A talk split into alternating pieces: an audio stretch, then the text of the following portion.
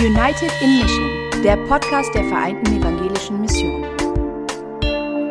Mit Themen und Menschen, die den Blick weiten. Für die Welt und für dich.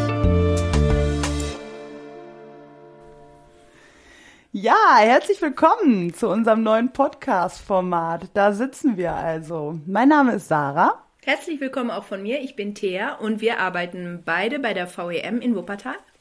Genau, und wir haben uns überlegt, wir wollen euch ein bisschen mit hineinnehmen in das, was wir hier so machen, was uns so beschäftigt in der Gemeinschaft der Vereinten Evangelischen Mission in Asien, in Afrika und in Deutschland. Und ähm, wir wollen mit einem ziemlich brisanten Thema starten, was ihr wahrscheinlich ja schon in dem Titel dieses Podcasts gelesen habt. Es geht um Homosexualität in der Ökumene. Das ist ja an sich schon in Deutschland ein ziemlich heikles Thema ähm, in deutschen Kirchen. Aber in der Ökumene ist das eigentlich noch viel brisanter, weil einige der VR-Mitgliedskirchen in Ländern sind, in denen Homosexualität bis heute als strafbar gilt. Und uns ist wichtig, da einen kleinen Einblick zu geben in ähm, die VEM-Welt, in einzelne Stimmen. Und da ist uns auch sehr wichtig, direkt am Anfang auch zu sagen, dass das gar nicht so ein Süd-Nord-Ding ist. Also es gibt Kirchen, es gibt Gemeinden in Deutschland, die ähm, sind da sehr offen und manche sind sehr ja dagegen, ähm, sind sehr konservativ und liberal, so kann man es ja auch so benennen.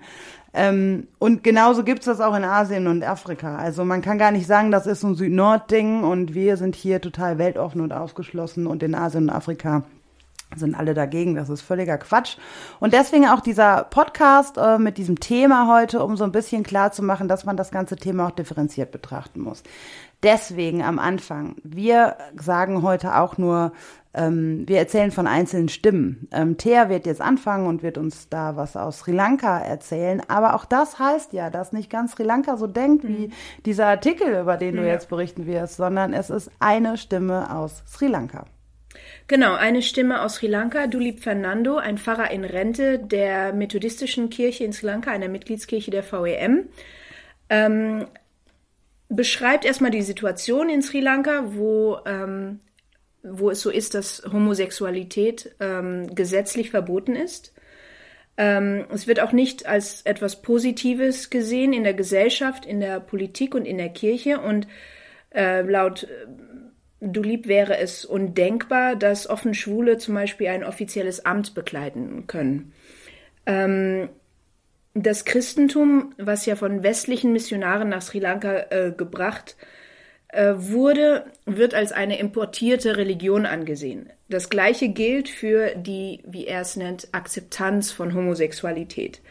Und er sagt, wenn die Kirche diese Position der Akzeptanz übernehmen würde, würde das ihre Position in der äh, Gesellschaft Sri Lankas gefährden. Denn die Christen sind eine religiöse Minderheit und ähm, und genau, diese Akzeptanz von Homosexualität gilt als, als westliches Konstrukt, als westliches, als westlich aus dem Westen importiert. Gleichzeitig sagte er aber, die Kirche solle offen sein und ähm, LGBT willkommen heißen, wie auch, wie er es sagt, Jesus die Sünder akzeptiert hätte. Die Kirche solle diesen Menschen helfen, ihre Sünde zu überwinden. Ja, ich habe äh, einen Artikel aus, aus Java mitgebracht von Niki Vidianingrung. Und ähm, das finde ich total spannend, weil sie in ihrem Artikel eigentlich was ganz anderes sagt als ähm, die Stimme aus Sri Lanka. Denn äh, aus Sri Lanka klang es nun so, dass das westliche Denken eigentlich die Akzeptanz von mhm. LGBT-Menschen mit sich gebracht hat. Und äh, sie sagt, in Java, Ostjava, sei das genau andersherum. Denn in der traditionellen Kunst war es so, dass Transgender in Tänzen im Volkstheater völlig normal äh, angesehen wurden. Und erst 1950 und dann verstärkt in den 1990er Jahren änderte sich diese Denkweise und zwar durch die Ausbreitung des Christentums, weil neues religiöses Denkmuster aus dem Westen sich aus, ausgebreitet hätte. Und ähm, die Vielfalt der indigenen Geschlechtsidentität und ähm, war plötzlich dadurch, sei sie halt auch als Abweichung der, der Norm und ähm, als Sünde gesehen worden. Und ähm, dadurch entstanden dann eben homo- und transphobe Einstellungen, ähm, die dann eben auch bis zu äh, verbaler, sexueller und äh, physischer Gewalt führten. Und ähm, sie schreibt halt am Ende ihres Artikels, dass ähm, ihre Kirche sich vor allem dafür einsetzen würde, ähm, solche Menschen auch ganz gezielt aufzusuchen, um verfolgten Geschwistern auch einen Ort zu bieten, ähm, an dem sie sich angenommen und geliebt fühlen und ähm, dass sie sich mit ihrer Kirche auch stark macht für die Rechte von LGBT-Menschen. Ähm, und was ich jetzt ganz interessant finde und so spannend fand, war, dass die Denkweise mhm. komplett andersherum ja. war, dass die Stimme aus Sri Lanka quasi sagt, der Westen, der hat, der ähm, ist total liberal und ähm, da müssen wir uns gegen positionieren. Und die Stimme aus Ostjava sagt, äh, der Westen, der Westen in Anführungsstriche, mhm. ähm, hat uns das eigentlich erst beigebracht. Ähm, zu diskriminieren. Genau. Ja. Und es ist trotzdem eine ähnliche Situation, dass sie beide eine christliche, als Christen eine Minderheit in der Gesellschaft darstellen. Ne? Also in Indonesien ist es ja auch so, dass ähm, es war nicht nur der christliche, äh, die christliche Religion, die von außen kam und gewisse Werte ähm, vermittelt hat oder hm. beziehungsweise gewisse Werte, die bereits existierten, verboten haben. Ja, ne? aber ich finde halt daran sieht man schon, wie differenziert ja. man das ganze Thema auch mhm. behandeln muss. Richtig, genau. Also eine weitere ähm, Stimme, unser ehemaliger Kollege ähm, aus dem, unserem äh, Regionalbüro in Sianta, Huma Distayo, kommt aus ähm, der UCCP, ähm, eine Mitgliedskirche der VEM äh, auf den Philippinen. Und er schrieb über ein Statement, ein offizielles Statement der Kirche, ähm, das sie veröffentlicht hat. Ähm, das Interessante im Titel ist, ein schönes Wortspiel, wie ich finde, ähm, für sie steht LGBT für Let Grace Be Total, also frei übersetzt Gnade für alle.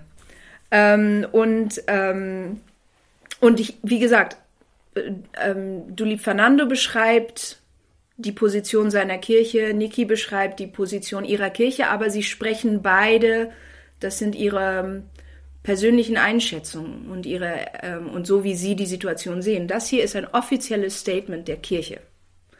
Ähm, und sie sagt, die Kirche und besonders die UCCP war schon immer eine bejahende, willkommen heißende, akzeptierende und fürsorgliche äh, Gemeinschaft und äh, dass die Gnade Gottes ein, ein Geschenk Gottes ist, ähm, das bedingungslos gegeben wird. Also äh, Gott stellt keine Bedingungen für diese Gnade, die wir, die jeder empfangen ähm, kann. Und, ähm, und Mitglieder der LGBT-Community sollen laut äh, der UCCP, laut der offiziellen Haltung der UCCP als legitime Mitglieder der Gesellschaft akzeptiert werden, nicht nur der Gesellschaft, sondern auch der Kirche. Und sie sollen auch geschützt werden vor Diskriminierung und Vorurteilen. Ähm, die Kirche sagt sogar, dass sie Bildungsprogramme und Seminare anbieten wollen, um aufzuklären über die Diskriminierung, die LGBT ähm, erfahren. Und, ähm, und sagt davon, dass Jesu Leben und Tod ähm, davon charakterisiert war und dass Jesus dafür gebetet hat, dass ähm, für Akzeptanz und Solidarität und Einheit gebetet hat und dass diejenigen, die Jesus nachfolgen, dass deren Leben und der, ja, dass deren Leben auch von dieser Liebe charakterisiert werden sollte. Also ein sehr bejahendes und willkommen heißendes Statement. Ja, krass. Also das finde ich auch nochmal, dass dieses Statement ähm, so so proaktiv auch ja, ist. Das genau. finde ich wirklich auch nochmal ja ziemlich stark. Mhm. Ähm, genau, also ja nicht nur dieses Sie sind willkommen in unserer Kirche, sondern wir setzen uns auch für sie ein nach ja, außen. Ne? Also genau. Also wir, wir klären darüber auf, was ihnen widerfahren ist. An einer Stelle, Entschuldigung, dass ich unterbreche, aber an einer Stelle sagen sie sogar, wenn jemand, wenn ein schwuler Mensch ähm, einen unethischen, etwas Unethisches oder äh, Korruption betreibt oder so, sollten sie genauso angeprangert werden wie andere. Also sie sagen auch, mhm. sie sagen einfach, sie sollten gar nicht anders behandelt werden. Ne, sie sollten auch sozusagen ähm, äh, die, die, die negativen, die Folgen von negativen Handlungen ähm, erfahren, so wie andere. Also sie sollen jetzt keine irgendwie so eine Sonderstellung bekommen, dass sie irgendwie dass, dass ihnen alles erlaubt ist. Ne? Ja. Ähm, ja. Ja, es ist schon ziemlich weitreichend. Also Ja. viel, viel proaktiver, sogar als ich das von manchen deutschen Kirchen kenne. Mhm. Ja. Ja, also ähm, das war jetzt so unser Blick nach Asien, den wir euch am Anfang ein bisschen geben wollten, um zu zeigen, dass man auch ähm, ja alleine jetzt so einen Kontinent gar nicht über einen Kamm scheren kann, sondern dass es wirklich differenziert zu betrachten ist und auch innerhalb von Kirchen, innerhalb von Ländern auch eigentlich äh, differenziert zu betrachten ist. Genauso wie es halt bei uns äh, in Deutschland ja auch jede Gemeinde eigentlich und auch in jeder Gemeinde jeder Mensch dann auch noch mal so seine eigenen ähm, Denkweisen und Einstellungen auch mit sich herumträgt. Aber deswegen auch noch mal cool zu hören jetzt, so was es da auch für ein offizielles Statement aus den Philippinen gibt. Und natürlich auch, warum es schwierig ist für die VEM, ein Statement Ja, abzugeben. voll, ne? voll. Also, Also, weil genau. wenn man allein schon sieht, innerhalb der VEM, innerhalb der einzelnen Regionen Total. der VEM, gibt es schon so viele unterschiedliche Meinungen und Ja. Richtungen innerhalb einzelner Kirchen.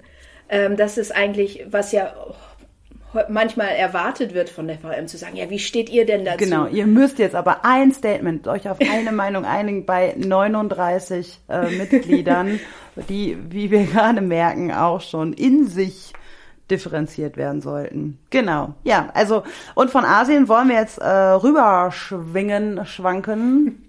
Wie sagt man? Naja, egal. Auf jeden Fall wollen wir schwimmen. Schwimmen, schwimmen ist gut. Schwimmen müsste man. Fliegen ist äh, in diesen Zeiten nicht mehr so gut. Ähm, schwimmen ist ein bisschen lang, aber gut.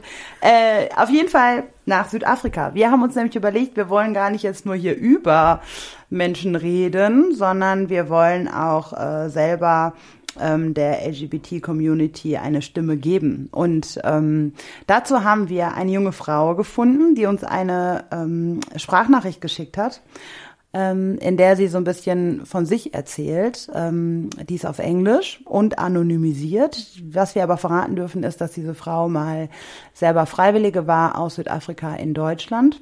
Mm.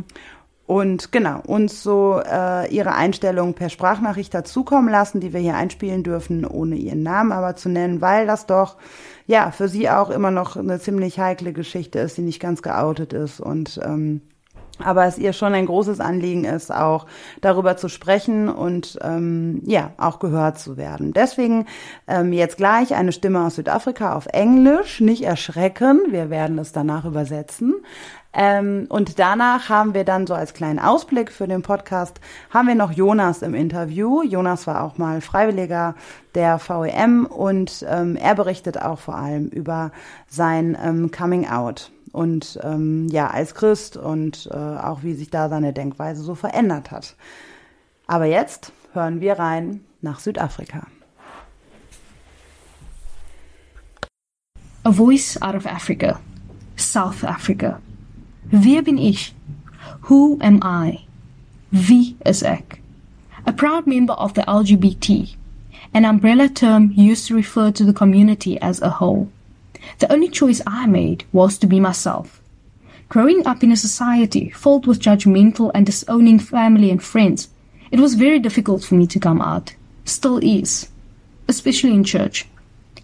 I belong to a church called the Evangelical Lutheran Church of Southern Africa. And coming out in church was never really an option, due to the fact that my parents are both in ministry, and I was not prepared for all the criticism associated with my sexuality. For about 10 years of working out my true self, I kept the real me in the closet. And I found it very, very hard to express and embrace who I really am. But through the voluntary program in Germany and the large LGBT community in Cape Town, I finally found my voice to speak up and live life to its fullest. I can now be who I am without feeling ashamed, but still being considerate of others and their beliefs. But when you reduce life to black and white, you never see the rainbows.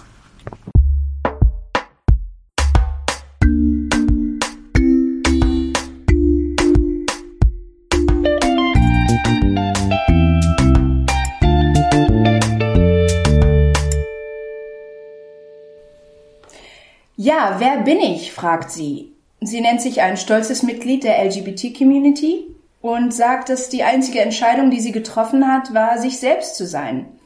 Äh, sie ist aufgewachsen in einer Gesellschaft ähm, zwischen Freunden und Familien, die voller Vorurteile waren. Und als für sie klar wurde, wer sie ist, war es für sie eigentlich undenkbar, in der evangelisch-lutherischen Kirche im südlichen Afrika, wo ihre Eltern auch Ämter inne hatten, ähm, ein Coming-out zu haben. Äh, zehn Jahre, sagt sie, hat sie ihr echtes Ich ähm, versteckt. Aber durch das Freiwilligenjahr in Deutschland und äh, durch die sehr große und lebhafte LGBT-Community in Kapstadt ähm, hat sie endlich den Mut gefunden, zu sein, wer sie ist und ohne Scham zu leben und das Leben in, in Fülle zu leben. Und trotzdem sagt sie, ähm, auch rücksichtsvoll zu sein, was die Meinungen anderer betrifft. Und sie spricht am Ende davon, wenn man nur schwarz und weiß sieht, wird man niemals den Regenbogen sehen. Ein sehr schönes, schöner Abschluss, finde ich, zu dem Ja. Statement. Ein schönes Bild. Mhm. Ja. Aber wir haben nicht nur eine WhatsApp-Sprachnachricht, wir haben auch einen Gast hier bei uns gerade. Yay! Das ist Jonas. Jonas, schön, dass du da bist. Ja, danke für die Herzlich Einladung. willkommen. Ja, total cool. Ähm, auch du bist ehemaliger VEM-Freiwilliger. Du warst ähm, für ein Jahr mit der VEM in Tansania und zwar 2011 bis 2012. Heute bist du 28 Jahre, du bist Psychologe, du bist ehrenamtlich in einer Gemeinde aktiv, du kommst aus Siegen, du hast freikirchlichen Hintergrund und du berichtest auf Instagram über dein Coming Out. Genau. Was müssen wir sonst noch über dich wissen? Was steht da? Ich bin nicht? ein Zwilling. Das Wirklich? ist ganz wichtig. Ja. Und nicht vom Cool. Sternzeichen. Nicht vom Sternzeichen, auch vom Sternzeichen, aber, Auf dem Sternzeichen. Das ist ja Ein doppelter. Zwilling. aber ein waschechter Zwilling, ja. Cool. Weil mein Zwillingsbruder beschwert sich immer, dass ich das nicht erwähne. Deswegen Ja, Shoutout to deinen Öffentlichkeit, Zwillingsbruder. Simon, ich bin ein Zwilling. Simon heißt er? Mhm. Cool.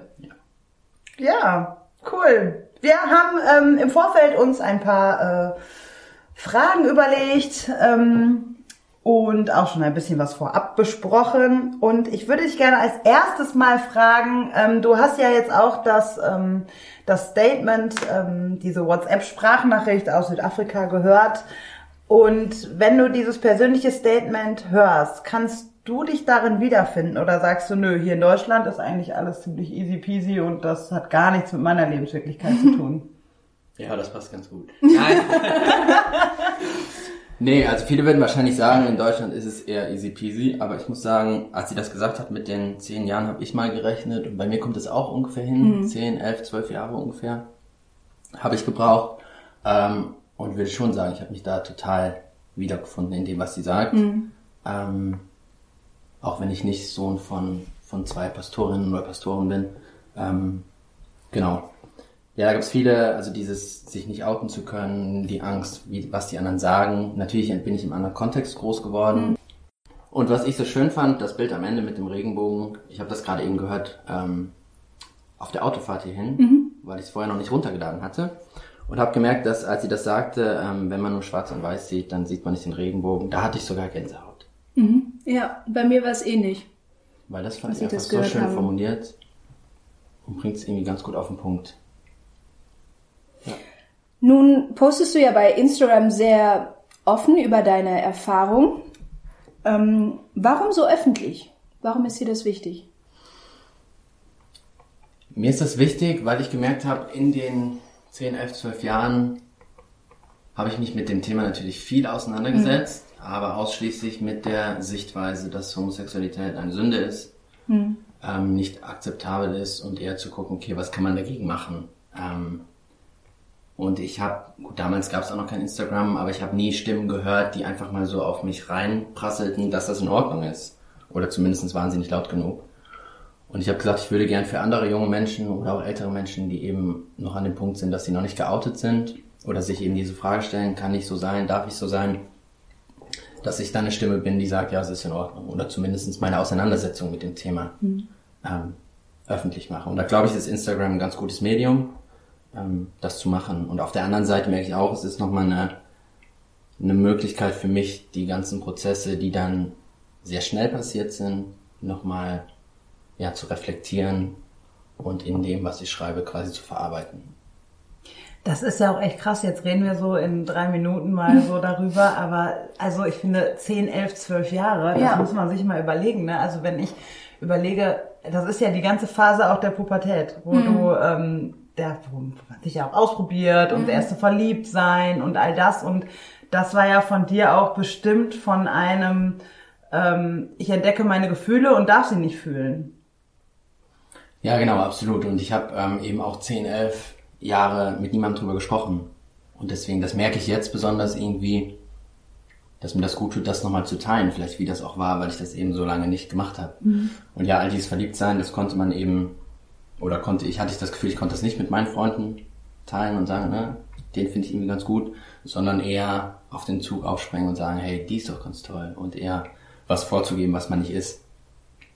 Und ähm, Genau, wenn man dann irgendwie als Jugendlicher groß wird und ähm, in Deutschland schwul noch als, als Schimpfwort gerne verwendet wird, sind das natürlich auch immer blöde Situationen gewesen und dann habe ich natürlich alles versucht, dass es keiner merkt, keiner sieht. Ähm, Also du hattest Angst davor, wie willkommen oder nicht willkommen ähm, das sein könnte. Wie war es denn bei dir selbst? Wie willkommen waren diese Gefühle bei dir? Äh, gar nicht. also ich komme eben aus einem, aus einem Hintergrund, ähm, dass wenn ich in Kirche was gehört habe zu Homosexualität, dann war das ganz klar, dass das eine Sünde ist, dass das nicht funktioniert. Und ähm, ja, auch ich habe immer die Botschaft gehört, dass Heilung eben möglich ist. Das heißt, mein Gebet jeden Abend war, bitte Gott, mach mich doch hetero. Ähm, das heißt, die waren überhaupt nicht willkommen und ich habe mich auch bis ich 24 war nicht als schwul bezeichnet, sondern ich habe eben, ich stehe auf Männer oder ich habe, ähm, ich fühle mich von Männern angezogen, aber auch ich hätte auch nicht gesagt, ich verliebe mich in einen Mann. Selbst das habe ich mir nicht eingestanden. Und was hat sich dann verändert, als du 24 warst? Ja, da habe ich jemanden kennengelernt ähm, und habe dann gemerkt, okay, da sind jetzt Gefühle, die kannte ich so noch gar nicht und ähm, das passt nicht mehr in mein Erklärungsmodell. Ich kann mich nicht in einen Mann verlieben. Ähm, ich finde den jetzt irgendwie nur toll, sondern da habe ich gemerkt, okay, das muss, das ist wahrscheinlich das, was die Leute sagen, man ist verliebt. Und das heißt, ich war mit 24 zum ersten Mal verliebt und das hat meine ganze Welt so ziemlich zum, ja, ganz schön erschüttert. Und ich habe dann angefangen und habe gemerkt, okay, das funktioniert nicht und ähm, ich halte das nicht aus. Ich kann das nicht einfach jetzt so weiter glauben, so verstehen, sondern ich muss mich jetzt irgendwie nochmal damit auseinandersetzen. Aber das war so der Punkt, dass ich ähm, ja meinen Ex kennengelernt habe und äh, quasi die Gefühle mich gezwungen haben, mich jetzt nochmal mit dem Thema ganz anders auseinanderzusetzen und das, was ich vorher geglaubt habe und dran festgehalten habe, dass das für mich zumindestens nicht mehr funktioniert hat. Und dann hast du angefangen darüber zu sprechen mit, ähm, mit der Person, in die du dich verliebt hast? Oder hast du angefangen dann mit, mit Freundinnen oder mit deinem Zwillingsbruder, zu dem du ja auch eine sehr enge Beziehung hast, ähm, drüber zu sprechen? Oder wie, wie hat dieser Prozess dann begonnen? Ja, also wenn man so lange nicht darüber spricht, fällt es natürlich super schwer, das dann irgendwann anzusprechen und das Thema zu öffnen. Ähm, ich habe erst mit, ähm, mit meinem Ex eben drüber gesprochen, der selbst auch Christ ist. Ähm, und als er sich mal bei seiner Pastorin geoutet hat, da ein ganz positives Feedback bekommen hat. Und ähm, wir konnten uns über die Bibelstellen unterhalten, wir konnten uns über das Thema unterhalten. Und er hat mich ermutigt, ähm, dass ich es meinem Zwillingsbruder mal sage. Weil er auch gesagt hat, na, ihr habt doch eine super enge Beziehung. Warum hast du dem das denn noch nie gesagt? Ich habe es nicht geschafft, ihm das zu sagen. Ich habe den Moment abgepasst, als er ähm, im Urlaub war und habe ihm eine WhatsApp geschrieben und war total verheult. Ähm, so viel habe ich noch nie geheult ähm, und habe alles quasi reingepackt, was irgendwie wichtig war. Ähm, mein Bruder schrieb dann seine erste Reaktion, ist das ein Spaß? Weil es einfach nicht glauben konnte. Und ähm, ich habe dann gesagt, nein. Also er hatte auch nichts vermutet. Er hatte nichts vermutet, er konnte es nicht glauben. Ähm, er war dann erstmal geschockt. Ich weiß gar nicht, wann wir dann, wir haben dann ein bisschen geschrieben. Und dann haben wir bestimmt über die Tage telefoniert, aber das, daran erinnere ich mich gar nicht mehr genau. Ich weiß nur, dass ich total verheult war, noch nie wusste, dass man das dann in meinen Augen sehen kann und musste dann auf die Arbeit. Ich habe damals im Kino gearbeitet ähm, und bin dann nach dem Kino bin ich nach Hause gekommen und dann stand mein Ex vor der Tür, weil er wusste, dass das eben ähm, eine schwierige Situation war war dann zur Unterstützung da und dann konnte ich mit ihm das nochmal irgendwie reflektieren, nachbesprechen und so bin ich dann habe ich mich Schritt für Schritt bei meiner Familie und engen Freunden geoutet. Und gar nicht im Sinne von, ich will, dass ihr es wisst, sondern Leute, ich halte es nicht mehr aus und mhm. mein Kopf platzt. Ich muss wissen, ist es okay oder nicht. Ich brauche ihr, die ihr mich kennt, ihr, die an Gott glaubt, ihr müsst mir jetzt sagen, ist das okay oder nicht, weil ich halte es nicht mehr aus. Und wie waren dann die Reaktionen? Überraschend positiv. Also die meisten aus meinem Umfeld, Familie und Freunde haben sehr positiv reagiert. Ähm, die haben gesagt, es gab unterschiedliche Reaktionen. Die meisten waren positiv und da gab es nochmal zwei Unterschiede. Mit Menschen, die sagen, ist mir eigentlich egal, ähm, für mich bist du einfach der gleiche und ich kann mir nicht vorstellen, dass das schlimm ist. Andere haben gesagt, ich habe noch nie geglaubt, dass es eine Sünde ist. Und es gab einige Reaktionen, die gesagt haben, Jonas, ich glaube, da verrennst du dich in was, das ist nicht gut. Ähm, und das sind bis heute schwierige Prozesse. Mhm. Ähm, ja. Wie ist dann dein Verhältnis zu den Menschen, die das so sagen? Also stört das, ich kann mir vorstellen, das stört ja auch die Beziehung oder das Verhältnis zu den Menschen. Oder sagst du, okay, das kann ich so stehen lassen und ähm, das können wir trennen voneinander? Das kann ich irgendwie nur oft, also im Einzelfall oder allgemein kann ich das schwer sagen. Das hängt vom Einzelfall ab. Ähm, ich habe Freunde, ähm, da wäre die Freundschaft fast dran zerbrochen. Mhm. Und da habe ich gesagt, das, da ist mir, das ist mir zu schade, also das möchte ich nicht. Und dann haben wir uns zusammengesetzt und haben uns darauf verständigt, dass wir da eben unterschiedliche Meinungen haben und das war okay. Und seitdem ähm, war das auch wie gelöst und sie konnten irgendwie über die Beziehung, die ich damals hatte, auch Fragen stellen, was sie vorher nicht konnten. Ähm, dann gibt es das eben auch in der eigenen Familie, ähm, wo das Thema eben ausgeklammert wird und das fällt mir jetzt seit neun noch mal ein bisschen schwerer. Ähm, auch wenn wir es schaffen, trotzdem liebevoll miteinander umzugehen, ist es trotzdem schwieriger mit der Person eben über ja, Beziehungsaspekte, äh, Gefühle etc. zu sprechen. Also es wird totgeschwiegen. Genau, nicht in meiner Familie, sondern mhm. mit, mit ähm, ja, mit der Person, die da eben eine andere Ansicht hat, mhm. was auch, was ich völlig nachvollziehen kann, weil ich selber ja so lange geglaubt habe, ja. ist das einfach ein Thema, wo ich mich ihr schwer öffnen kann. Mhm. Und was beim Rest der Familie dann viel leichter funktioniert. Und dann bei Menschen, die so Freunde sind, aber ich sag mal jetzt mir nicht so nahestehen, da kann ich es eigentlich relativ oft gut einfach akzeptieren, dass sie da eine andere Meinung haben. Und ähm, da gab es Gespräche, wo wo wir uns auch gesagt haben, dass also die Freundschaft steht da drüber, ob wir uns da jetzt bei mhm. dem Thema einig sind oder nicht. Ähm, das ist eigentlich egal. Ja, krass. Also, also beeindruckend, dass du das, äh, ja. ja, also von deiner Seite auch, ne, dass ähm, du dann auch Menschen weiterhin so nah an dich ranlässt und dass du die Beziehung zu den Menschen eigentlich über deine eigene Identität aufstellst. Das finde ich schon und eine Wahnsinn. Akzeptanz an den Tag legst, die andere ähm, vielleicht nicht so dir gegenüber zeigen. Ja. Ja, und ich glaube, das ist auch, also ich erlebe das jetzt rückblickend schon auch als, als ein Schlüssel. Also viele meiner Freunde oder einige meiner Freunde haben damals gesagt, okay, da ging es eben um die Freundschaft zu diesen Pärchen, die gesagt haben, wir haben damit Schwierigkeiten, wo die Freundschaft fast zerbrochen wäre. Jonas, möchtest du, dass ich mich auf deine Seite stelle oder auf deren Seite? Mhm. Ich habe gesagt, das brauchen wir nicht. Und da klar, also mhm.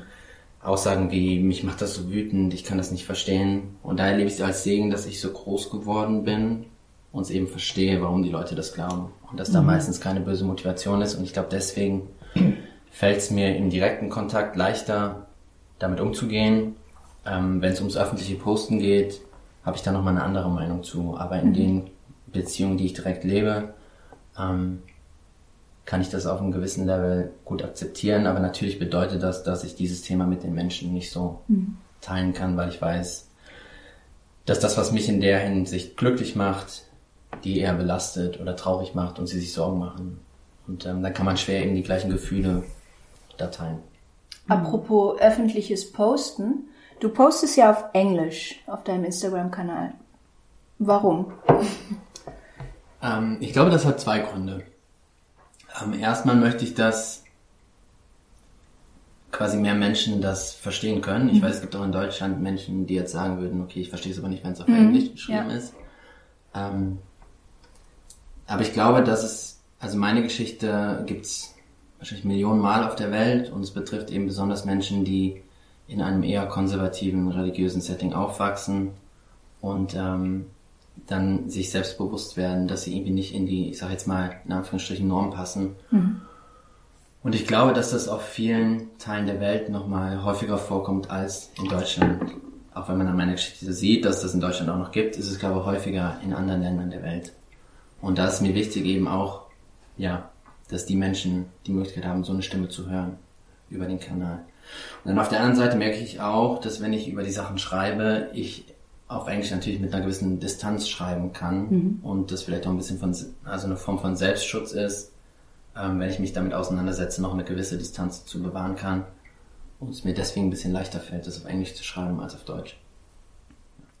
Nun bist du ja auch ähm, schon jahrelang auch ehrenamtlich aktiv innerhalb der VEM und auch international. Ich kenne ja auch ähm, ja, viele äh, Leute aus Asien und Afrika, die auch Teil der VEM-Gemeinschaft sind, viele junge Erwachsene, die dir auch auf Instagram folgen. Ähm, und wie ist denn, wie sind denn da die Reaktionen? Ähm, bekommst du da Feedback aus Asien und Afrika? Ähm, ich bekomme das meiste Feedback über den Hashtag Gay Christian oder Hashtag Faithfully LGBT. Und ähm, das meiste Feedback kommt aus Deutschland und Amerika, würde ich sagen aber auch vieles aus verschiedenen Ländern Afrikas, nicht nur aus den Mitgliedsländern ähm, der VEM, sondern aus ganz verschiedenen Ländern. Dann ein bisschen was aus Asien und ähm, aus arabischen Ländern. Das heißt eigentlich sehr bunt gemischt. Und ähm, ich würde sagen, eigentlich unterscheidet sich das Feedback nicht so sehr. Es gibt drei Arten von Feedback. Einmal gibt es die, die, die mich davon überzeugen möchten, ähm, dass ich da falsch liege und, ähm, dass ich mich täusche, darin zu sagen, dass es okay ist, schwul, lesbisch etc. zu sein und das mit Bibelstellen beweisen oder belegen möchten. Dann gibt es Feedback, die mich einfach nur, äh, Menschen, die mich ermutigen wollen und sagen, das ist wichtig, dass es diese Stimme gibt in der Kirche. Ähm, das erlebe ich besonders von ja, Menschen aus Deutschland, und dann das meiste Feedback ist von Personen, von den Personen, die ich eigentlich auch erreichen möchte, von Menschen in ähnlichen Situationen. Und das gibt es aber bunt aus Deutschland, aus Amerika, aus allen, nicht aus allen Ländern, aber mhm. aus, aus den verschiedenen Erdteilen. Mhm. Und da ähm, ist das Feedback immer sehr ähnlich. Ähm, da wird es gewertschätzt, dass es diese Stimme gibt, ähm, dass sie Anteil haben können an der, an, an meiner Geschichte und merken, dass es ganz viele Parallelen zu der eigenen gibt. Und dann erlebe ich sehr oft, dass die Menschen Fragen stellen. Und ähm, Sagen, ne, wie kannst du das, wie bist du an den Punkt gekommen, das zu akzeptieren? Und kannst du mir da irgendwelche Tipps geben? Und ähm, wie interpretierst du die Bibelstellen? Das steht doch da. Also ich merke, die haben, oder viele dieser Menschen haben da keine Ansprechperson, so wie ich es früher auch nicht hatte, da einfach mal nachzufragen. Ja, apropos Ansprechperson und den Menschen zu kennen, bevor man vielleicht seine sexuelle Identität oder äh, Orientierung kennt.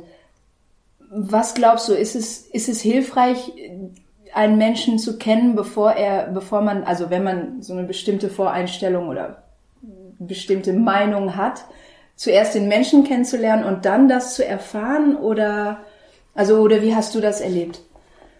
Ähm, das erste, woran ich denken muss, also passt natürlich auf meine Geschichte und ich glaube, dass es total wertvoll ist für Menschen, die Schwierigkeiten haben, ähm, das zu akzeptieren, dass sie erst den Menschen kennenlernen und dann irgendwann merken, jetzt outet er sich, mhm. dann in den Konflikt kommen zu sagen, okay, ich mochte den Menschen doch vorher. Jetzt gehört aber zu der Gruppe von den Menschen, wo ich sage, die machen was ganz Falsches. Und dann komme ich in den Konflikt und muss mich damit auseinandersetzen. Mhm. Kann ich mein Bild nochmal verändern oder gehört dann dieser Mensch eben jetzt zu der Gruppe, von denen ich mich eher distanziere? Und da habe ich es immer wieder erlebt, ähm, dass ich so Rückmeldungen bekomme aus meiner Ursprungsgemeinde zum Beispiel. Ähm, so wie Jonas, ich würde es echt gerne glauben, aber ich schaff's einfach nicht. Ähm, aber irgendwie bringst du mich ein bisschen in die Lage, dass ich mich damit jetzt nochmal auseinandersetzen muss.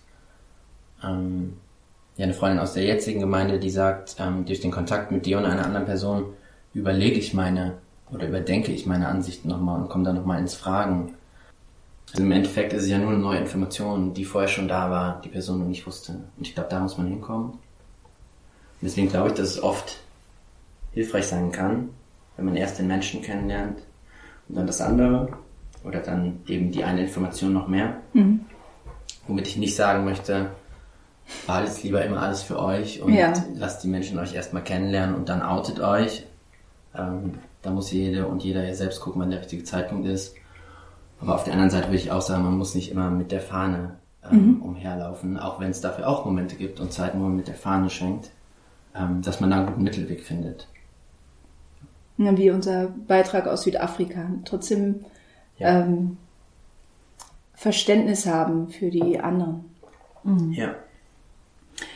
Jetzt ähm, warst du ja auch mal Freiwilliger und du warst in Tansania mit der mhm. VEM. Ähm, in der lutherischen Kirche in Tansania, ähm, in einem Land, in dem ähm, Homosexualität auch noch strafrechtlich verfolgt wird, in einer Kirche, die, sag ich mal, ich denke, das kann man so sagen, auch nicht dafür steht, dass sie sehr offen gegenüber dem Thema Homosexualität ist. Dodoma Statement. ähm, wie, und du warst zu dem Zeitpunkt Freiwilliger, ähm, also da hast du ja selber gerade beschrieben, ne? in der Zeit, wo du dich eigentlich noch gar nicht selber auch als schwul bezeichnet hättest und noch, aber trotzdem von deinen Gefühlen wusstest ähm, und dann ja auch nicht geoutet als Freiwilliger dort warst. Und da ist ja eben genau das passiert, was du gerade auch gesagt hast. Du hast Menschen kennengelernt, zu denen hast du ja auch bis heute Kontakt. Ähm, du hast ja auch, also grundsätzlich in der VRM-Gemeinschaft, du bist ja jemand, der irgendwie so jemand ist, den man als Everybody's Darling bezeichnet. Also ist schon so. Also die Leute, die mögen dich, du, ähm, du knüpfst schnell Freundschaften, du hältst Kontakte und so. Und ähm, das war ja in deinem Freiwilligenjahr auch so. Ich meine, ich kann mich daran erinnern, dass so kurz nach deinem Freiwilligenjahr warst du ja auf sämtlichen VEM-Zeitungen und Flyern zu sehen. und da war ja, der VEM. Genau, und nicht nur, weil du deine Fotos eingereicht hast, sondern weil man diesen Bildern auch angesehen mhm. hat, was für enge Beziehungen und Freundschaften du da geknüpft hast. So. Also, und dann hast du dich ja irgendwann geoutet. Ähm, wie war das denn? Also zum einen hat das in deinem Freiwilligen ja auch eine große Rolle gespielt. Ähm, oder sagst du, naja, in meiner, in meiner Heimatgemeinde in Deutschland äh, war es ja im Prinzip auch so, dass äh, die Einstellung dort galt, Homosexualität ist von Gott nicht gewollt. Ähm, das hat keinen Unterschied gemacht zu Tansania jetzt. Ähm, oder ja, genau, das ist die eine Frage. Und die nächste Frage wäre, wie, wie haben denn die Leute dann aus Tansania auch auf dein Outing reagiert?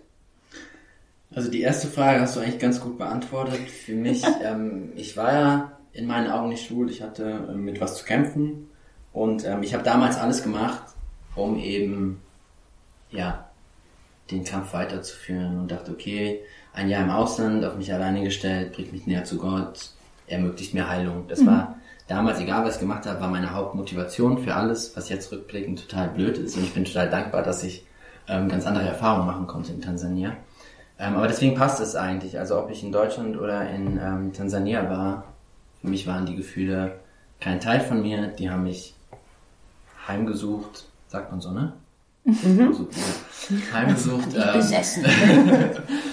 ich habe die nicht akzeptiert, ob ich in Tansania bin oder in, in Deutschland, machte für mich keinen Unterschied. Ich habe natürlich schon gemerkt, ähm, dass es an einigen Stellen, ich weiß noch, wir haben ähm, im Wohnzimmer, ich hatte Freunde zu Besuch und dann waren die Backstreet Boys im, im Fernsehen. Mhm. Da sagte einer, ey, die sind doch alle schwul. Und dann kam das Thema, wo ich nochmal gemerkt habe, okay, da muss ich auch echt vorsichtig sein, ne? Ähm, das ist ja auch so eine, so eine ständige Angst, oder? Genau. Also, oh Gott, das mhm. darf mir auf keinen Fall mhm. jemand anmerken. Ja, das hatte ich seit Anfang an. Also in der Schule, es gibt, ähm, ich erinnere mich an eine Party, wo eine Freundin sagt, Jonas, bist du eigentlich schwul? völlig aus dem Nichts. Für sie war das ein Witz. Sie hatte mehrere Jungs gefragt. Für mich war der Abend gelaufen. Ich bin mhm. rot angelaufen. Ich dachte, bitte sieht das keiner. Absoluter Horror. Ähm, ich konnte keine pinken T-Shirts anziehen, weil ich dachte, dann weiß jeder, ich bin schwul. Ich ähm, darf mich bloß nicht mit dem einen Schwulen anfreunden. Dann denken alle, ich bin schwul. Ähm, das war eine große Angst und die war auch in Tansania noch da. Ähm, genau, aber ich würde sagen, dass es ungefähr gleich war.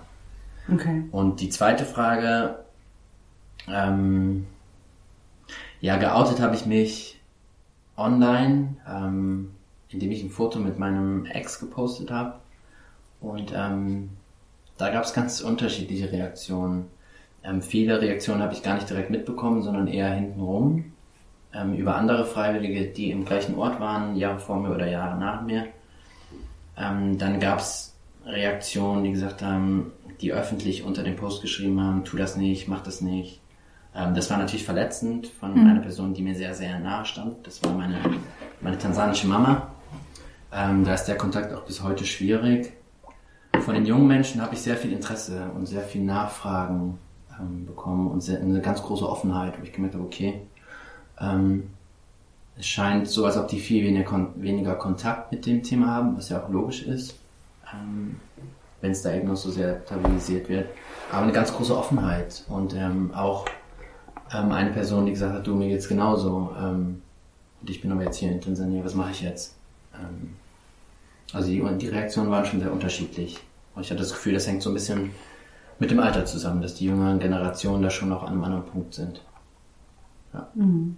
Aber ich merke insgesamt, also ich war früher jedes Jahr in Tansania nach meinem Freiwilligendienst und seitdem ich mich geoutet habe, war ich nicht mehr dort, mhm. weil ich schon Angst habe, ähm, wie wird das sein? Und ähm, kann mir das auch nicht vorstellen, alleine dahin zu fahren, sondern nur ähm, mit einer anderen Person zusammen hinzufahren. Weil ich mich da einfach so, ja, nicht mehr sicher fühlen würde und erstmal gucken muss, wie ist das eigentlich mit den ganzen Beziehungen, die ich geknüpft habe? Ähm, hat das die Beziehung zerstört oder sind die noch da? Und dafür habe ich ein ganz schlechtes Gefühl. Mhm. Genau.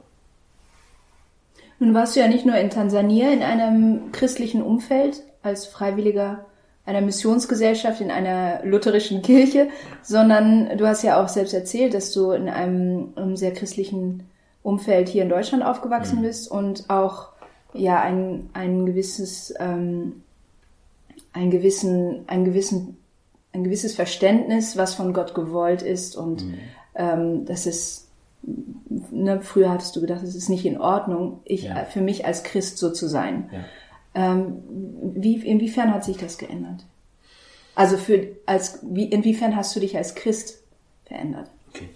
Also du könntest ja, ja auch nochmal vielleicht nochmal mehr, du, es hätte ja auch sein können, dass du sagst, boah, weißt du, ich habe einfach, ich will mit dem Glauben jetzt auch nichts mehr mhm. zu tun haben, ne? Und das hast du ja nicht getan. Du bist immer noch in der Gemeinde, dein Glaube ist irgendwie, ja, allgegenwärtig auch in deinem Leben, das ist sehr wichtig. Du hast dich ja sogar innerhalb der VRM-Gemeinschaft auch als Erwachsener taufen lassen mhm. und so, ne? Also ähm, das ist dir ja trotzdem immer noch wichtig. Genau. Und was hat sich da so verändert dann? Also für mich war immer ganz klar, ganz oben steht mein Glaube. Also ich werde das jetzt nicht einfach fallen lassen. Und wenn mein Gottesbild so ist, dass es nicht okay ist, dann ist es nicht okay und dann tue ich alles dafür, dass ich mich verändere. Für mich war auch klar, ich akzeptiere es nicht so zu bleiben ähm, für mich war immer klar, dass also Heilung ist mhm. die Lösung und ist möglich. Ähm, genau, das heißt, ähm, ja, den Glauben hätte ich nie abgeben können. Das sind auch oft die Fragen sofort, die mich Nicht-Christen, also nicht-christliche Freunde dann, mhm. die, die mir gestellt haben und gesagt, warum hast du denn dran festgehalten? ähm, und da würde ich einfach sagen, dass mir der Glaube trotzdem das klingt nicht logisch, aber weil der Glaube ja auch mit Grund war, warum ich eigentlich Probleme damit hatte, hat der mich trotzdem durchgetragen. Ähm, weil ich trotzdem wusste, und das war für mich immer klar, Gott liebt mich bedingungslos, egal was ich tue. Ähm, der ist immer bei mir und der wird mir schon den richtigen Weg zeigen. Ich dachte, der sähe ganz anders aus, als wie er jetzt ist. Ähm, aber da, das war mir ganz klar. Und den Rest der Frage habe ich vergessen. Nein, aber das war schon. Ja, vielleicht gehen wir noch mal ein bisschen ja. näher darauf ein. Ähm, wir hatten gerade ja äh, auch in unser VEM-Journal geguckt und ähm, Thea hat da aus einem Artikel zitiert ähm, aus Sri Lanka. Ähm, und da fiel ein Satz, äh, den ich einmal zitieren würde aus dem Artikel, so wie Christus die Sünder freundlich aufgenommen hat, ohne ihre Sünde zu bejahen, müssen auch wir seinem Beispiel folgen. Ähm, und du hast einen ganz ähnlichen Instagram-Post gemacht, nämlich mit der Überschrift Love the Sinner, Hate the Sin. Ähm, und daraus würde ich gerne einmal aus deinem Post auch zitieren. Da schreibst du, gute Absichten zu haben, rettet uns nicht davor, andere mit unseren Worten zu verletzen. Es rettet uns nicht davor, Verantwortung für den Schmerz zu übernehmen, den wir verursachen könnten. Darüber sollten wir uns immer bewusst sein, denn wenn wir sagen wollen, love the sinner, hate the sin. Kannst du dazu ein bisschen mehr was sagen? Ähm, das ist ja auch so ein, das ist ja, das ist ja oft, also das äh, erlebe ich auch bei Christinnen und Christen, die natürlich jetzt nicht den Menschen per se dann verurteilen, mhm. sondern eben die Sünde verurteilen und ähm, das irgendwie so voneinander trennen wollen und ähm, ja, den, den Drang danach haben, natürlich die Menschen willkommen zu heißen, weil, platt gesagt, Gott liebt ja alle Menschen. Ähm, was, warum war dir dieser Post, der war ja irgendwie auch, also der wurde, glaube ich, auch von vielen, ja, der hat für Aufmerksamkeit gesorgt und so. Und ähm, das ist ja, das ist was, was man so kennt. Also, ne, liebt, liebt den Sünder und hasst die Sünde. Ja, ich, ähm, ich habe gerade, ich, ich sage erstmal was anderes zu dem, ähm, was du vorgelesen hast, zu dem Zitat. Ähm, also ich habe das ja erlebt, dass es ganz viele Situationen gibt, wo Menschen Kommentare fallen lassen über Schwule, wo sie nicht wissen, dass mich das trifft. Mhm. Ähm, auch wenn ich mich damals noch nicht so gesehen habe als Schwule, hat es mich trotzdem immer in Angst versetzt, in Unsicherheit. Und jetzt ist es so, dass es mich trifft, verletzt, wenn ich sowas höre, wenn ich sowas lese. Und es ist nun mal so, dass man das Schwulsein entgegen der Klischees nicht allen Menschen ansieht. Und ähm, das ist natürlich ein Plädoyer dafür, wir wissen oft nicht, was die Menschen mit sich rumtragen, was auch immer das ist, ob es eine sexuelle Orientierung ist oder was ganz anderes. Und wir sollten uns immer bewusst sein, dass im Raum jemand sein kann, den wir damit treffen. Und das ist eben dieses, warum ich das geschrieben habe. Wir müssen irgendwie uns klar sein, dass unsere Worte andere verletzen können. Und auch wenn wir das nicht wollten, müssen wir irgendwie dafür die Verantwortung übernehmen. Und zumindest sollten wir uns vorher mal überlegt haben, ob wir das Risiko quasi eingehen wollen. Ähm, dann Love the Sin, I Hate the Sin ist natürlich ein Satz, der mich in meinem Leben begleitet hat, ähm, weil das natürlich in Predigten über Homosexualität dann auch immer Thema ist sofort. Also es geht nicht darum, dass wir die Menschen nicht willkommen heißen wollen. Es geht nicht darum, ähm, dass die Menschen nicht geliebt sind, sondern sie müssen eben, also wir, wir müssen die Sünde klar benennen. Das ist unser Auftrag mhm. als Christinnen und Christen. Ähm, das habe ich viel, viel mitbekommen. Und wie Pfarrer Fernando sagt, ihnen, ihnen helfen, ihre Sünde zu, über, zu, ne, zu bekämpfen oder zu überwinden. Genau, und da verstehen, also wenn Menschen ähm, öffentlich etwas, ich sage jetzt mal gegen Homosexualität, ähm, predigen etc., dann ist das, glaube ich, oft die Motivation und der Gedanke, ich habe den Auftrag eben, da, noch, da nochmal klar zu sagen, das ist nicht in Ordnung und damit meine ich aber nicht den Menschen. Jetzt finde ich das bei einem Beispiel wie ähm, jemand, der jetzt mal gemordet hat, aber kein Serienmörder ist oder den Drang hat, immer andere Menschen zu morden, kann man sagen, gut, die Tat, dass du jemanden umgebracht hast, das ist jetzt Sünde. Du als Mensch bist aber geliebt. Und ähm, das war jetzt irgendwie ein Versehen. Und ähm, in Zukunft wird die Person das nicht mehr machen. Da kann man das relativ gut sagen. Okay, wir benennen diese Tat, die du getan hast, dass du jemanden umgebracht hast, das war eine Sünde. Du bist aber geliebt. Sexuelle Orientierung ähm, ist in der heutigen Zeit wissen wir, ist aber ein bisschen anders. Also früher wurde so wahrgenommen, okay, wir können jetzt einfach schwul sein bedeutet, ein Mann hat mit einem Mann Sex. So, dann kann ich sagen, okay, das ist jetzt doof, ähm, aber du Mensch, wenn du ja damit aufhörst, dann ist doch alles gut. Jetzt ist das ja aber mehr als Sexualität. Wenn ich auch an alle Hörerinnen und Hörer fragen würde, ähm, würden sie ihre sexuelle Orientierung, ob sie hetero, bi, ähm, schwul, lesbisch, wie auch immer ist, würden Sie sagen, es bezieht sich nur auf sexuelles Interesse. Nein, da spielt ja ganz viel mit rein. Mhm. Intimität, Partnerschaft, ähm, Liebe und so weiter. Und ich habe das Gefühl, dass mit diesem Satz eben das immer ausgeklammert wird und es wird sich beschränkt auf den Akt. Und das kann man von außen ganz gut tun und sagen, ne, wir benennen ja nur das Verhalten, damit meinen wir gar nicht euch. Wenn man aber selbst eine andere sexuelle Orientierung hat, also ich kann das für mich nicht so trennen. Ich kann nicht sagen, ähm, weil es eben nicht um Sex geht. Es geht ja um viel mehr. Mhm. Ähm, und dann ist immer, wenn das mir jemand sagt, dann sage ich, ja, ich verstehe, was du meinst. Und trotzdem sagst du mir eigentlich so, wie ich bin, bin ich nicht in Ordnung. Mhm. Ähm, und deswegen habe ich irgendwann, habe ich mal einen Artikel gelesen, ähm, der aus dem Satz macht, nicht love the sinner, hate the sin, sondern love the sinner, forgive the sin, was zumindest schon mal den Hassaspekt rausnimmt. Ähm, aber der Sinn-Aspekt ist. Ja, der Sinn ist ja trotzdem noch drin. Ich wollte gerade sagen, äh. Der Sünder-Aspekt ist schon noch drin. Ähm, der Sinn ist drin. Aber ich finde, es nimmt dieses, also erstmal dieses Hassen, mhm. nimmt es schon mal raus und ähm, schwächt es schon mal ein bisschen ab. Ja, aber ich, also ich tue mich mit dem Satz insgesamt mhm. sehr schwer, aber er ist mir halt eben sehr bekannt und mir war es irgendwie ein Anliegen, ja, darüber was zu schreiben. Ähm, und wie du sagst, Sarah, da kam ganz viel Rückmeldung drauf. Ähm, und auch ganz buntes, mhm. ganz buntes Feedback dazu. ich möchte daran nochmal anknüpfen, was du gesagt hast, dass es ähm, ein, ein Teil von dir ist und ähm, da, etwas verurteilt wird, was ein Teil, ein, untrenn, ein untrennbares, sagt man das so? Ja. Mhm. Ein untrennbares, ein untrennbarer Aspekt deiner Persönlichkeit oder deines, deines Ichs ist. Mhm. Ähm, aber wenn du so öffentlich postest, ich weiß nicht, ob ich das jetzt irgendwie verständlich darstellen kann. Wenn du so öffentlich postest, was wünschst du dir? Wünschst du dir irgendwann, dass das dass eine Normalisierung so entsteht, dass es irgendwann gar nicht mehr so ein Thema ist, dass man das wirklich so behandelt wie, keine Ahnung, Linkshändigkeit, dass Leute das irgendwie zur Kenntnis nehmen und sagen, ah, okay, interessant, okay, alles klar und weiter.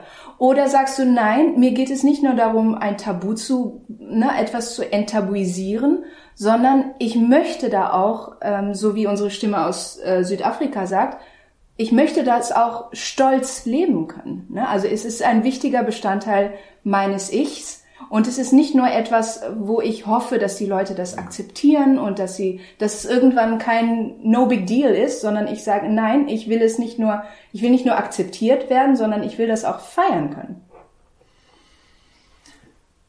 Gute Frage. ähm, ich glaube, für mich wäre das Endziel, dass es No Big Deal ist. Mhm. Ähm, ich erinnere mich an eine Situation, ähm, als mein Ex mich vorgestellt, sein, seinen Arbeitskollegen vorgestellt hat, das ist übrigens mein Freund Jonas, und ich so, ah, okay. also keine große Sache, einfach wie, als ob er gesagt hätte, das ist meine Freundin. Ähm, das ist eine Zukunft, die ich mir vorstelle, dass es einfach als normal angesehen mhm. wird. Ähm, ich glaube, dafür braucht es aber Phasen, wo Menschen ganz klar sagen, ich bin stolz darauf mhm. und ich bringe das nach außen. Ähm, dann ein bisschen over the top, damit man aber merkt, okay, wir kommen einmal aus dem Tabu heraus und aus dieser negativen Sichtweise. Und zu ähm, zeigen, uns gibt es. Genau, uns gibt es und wir schämen uns nicht mhm. dafür. Und, und zwar uns gibt es überall, auch genau. dort, wo ja. ihr uns vielleicht nicht vermutet oder wo, wo, ihr sagen würdet, nee, das gibt's bei uns nicht. Genau, und dafür ist es, glaube ich, super wichtig. Mhm. Ich merke, mir selbst fällt das immer noch schwer, dass, also, dass ich stolz darauf bin. Ähm, das klappt immer ein bisschen besser und das ist für mich auch ein Ziel, dass ich eben, ähm, ja, einfach um für andere da zu sein und sichtbar zu sein. Und aber der Hauptgrund, warum ich das eben mache, also der Aspekt dahinter, ähm, ist eben, dass die Menschen das lesen, denen es so ähnlich geht. Mhm. Und ich glaube, dafür muss es auch gerade erstmal noch ein bisschen präsenter sein ähm, und ein bisschen mehr als nur normal, ähm, damit eben ja man so ein bisschen rauskommt. Also weil in manchen oder in dem Kontext, wie ich groß geworden bin, wenn ich jetzt gesucht hätte mal alle Informationen zur Homosexualität, gibt es eben einen deutlichen Überschuss an dem Negativen. Und ich glaube, dann braucht es erstmal jetzt ganz viel, was es deutlich positiv ähm, hervorbringt und den Stolzaspekt und sagt, wir schämen uns nicht, wir sind überall in Kirche, in allen Ländern, in jedem Familiensetting mhm. sind wir vorhanden. Gibt es da irgendwie einen besonderen Aspekt, den du dir da von Kirche wünschst? Ja. Verrätst ähm. du ihn uns? Nein. Nein, das war ich für mich. Das ist der Auftrag an die Zuhörer. Ähm, ja, ich wünsche mir natürlich eine Offenheit, dass Räume geschaffen werden, wo sich Menschen angstfrei in ihrer Identitätsfindung, ähm, dass es dafür Räume gibt, wo sie sich damit auseinandersetzen können, dass Menschen zu dem stehen können, wer sie sind, wen sie lieben und dass Kirche bereit ist, es hängt ja von ab, viele Kirchen sind ja sehr offen und sehr ähm, willkommen heißend und sagen überhaupt nicht, dass Gott ähm, Homosexualität nicht gewollt hat.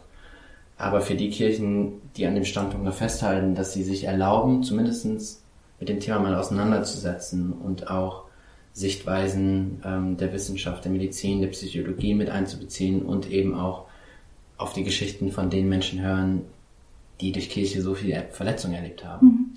Und ähm, da wünsche ich mir von Kirche, dass sie Verantwortung übernimmt für das, was sie getan hat oder tut.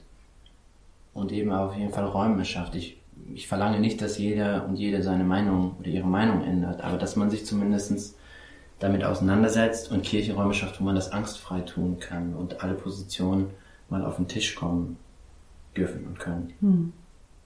Nun hast du sehr viel auch von deiner Biografie preisgegeben. Ähm, Du bist da echt, also ja, einen langen Weg auch gegangen, wie wir jetzt gehört haben. Du hast dich, hast du jetzt gerade auch nochmal erwähnt, du hast dich ja selber auch psychologisch damit auseinandergesetzt, in deinem Studium, wissenschaftlich, theologisch, soziologisch und, und, und. Also echt auch, und dann in der Auseinandersetzung auch noch mit anderen und mit Kirche, Familie und so weiter und so fort. Es ist ein langer Weg und er war steinig und ähm, ähm, wenn du jetzt zurückblickst, und dir würde jetzt heute so der 17-jährige Jonas so kurz vorm Abitur begegnen. Was würdest du ihm sagen? Ich glaube, ich würde ihm sagen, gib nicht auf. Ähm, es gab Momente in meinem Leben, wo ich dachte, ich halte es nicht mehr aus. Ähm, und so wie viele Menschen denken, wäre es nicht leichter, quasi nicht weiterzumachen. Ähm, ich glaube, ich würde sagen, gib nicht auf. Ich habe mich lange gefragt, ob es für mich besser gewesen wäre, mich früher zu outen. Mhm. Und ich kann die Frage gar nicht genau beantworten. Ich glaube, es hätte mir sehr viel Angst, sehr viel Leid erspart. Aber ich glaube, ich hätte auch nicht dieses Verständnis und die Empathie für die Menschen, die eben noch so glauben, wie ich damals geglaubt habe. Und deswegen fällt mir das total schwer. Also was ich auf jeden Fall sagen würde, gib nicht auf. Und Gott zeigte irgendwann den Weg. Und dann hätte ich verschwiegen vielleicht, dass er dann ganz anders aussieht, als ich damals noch gedacht habe. Ja. Krass. Also man merkt das, finde ich auch, ähm, dass du diesen Weg gegangen bist. Das hat dich so demütig gemacht vor mhm. Gott, vor der Welt, vor anderen Menschen und auch so gnädig. Also das finde ich ganz, ganz äh, beeindruckend. Ähm, ja. Ja. Von daher, Jonas, danke, dass du ähm, all das mit uns geteilt hast, ähm, was ja sehr persönlich ist, was dich angreifbar macht. Mhm. Ähm, ja, vielen, vielen Dank dafür, dass wir da nochmal auch so einen Einblick bekommen konnten von jemandem, der auch ja, ehrenamtlich bei uns in der VEM aktiv ist, ähm, der auch eine Geschichte mit der VEM auch hat und auch, ähm, ja, vielen Dank. Ja. Von mir auch vielen Dank. Sehr gerne, danke für die Einladung. Und das ist ja auch ein Beispiel, wie Kirche oder kirchliche Organisationen Räume schaffen können, mhm. indem man zum Podcast eingeladen ist. Yay! In diesem Sinne, schaltet auch beim nächsten Mal wieder ein. Wo unser Thema sein wird Corona. Corona, wer hätte das gedacht? da redet keiner drüber. Nein, aber wir werfen auf jeden Fall den Blick in die Welt. Also das finde ich auch nochmal ähm, als Ausblick fürs nächste Mal ähm, ganz spannend ähm, zu sehen, dass wir in Deutschland, wenn wir jetzt die Tagesschau einschalten und so, ähm, wir drehen uns schon sehr auch um uns und um Europa. Mhm, mhm. und unsere Perspektive wird sich da auch nochmal nach Asien und Afrika richten. Ähm, und ja, genau, vieles Neues bestimmt werdet ihr erfahren. Tschö. Tschö. Tschüss. Wir hoffen, die heutige Folge hat dir gefallen und zum Weiterdenken und Nachfragen angeregt. Falls ihr Fragen an uns habt oder uns Feedback geben wollt, freuen wir uns sehr darüber auf Instagram at United in Mission oder per E-Mail an podcast.vemission.org. Weitere Infos über uns erhaltet ihr auf unserer Homepage www.vemission.org oder auch auf unseren Social Media Kanälen, die ihr dort alle findet. Mit dem Podcast wollen wir Kirche und Ökumene zu euch nach Hause bringen. Wenn du das für eine gute Idee hältst und uns unterstützen willst darin, dann empfehle uns gerne weiter. Zum Beispiel, indem du auf Instagram oder Facebook von dem Podcast berichtest und deine Gedanken zum Thema teilst. Danke für eure Unterstützung und fürs Reinhören und vor allem für all die Menschen, die den Podcast inhaltlich und persönlich mit Beiträgen bereichern. Bis dahin mit den besten Grüßen von der VEM.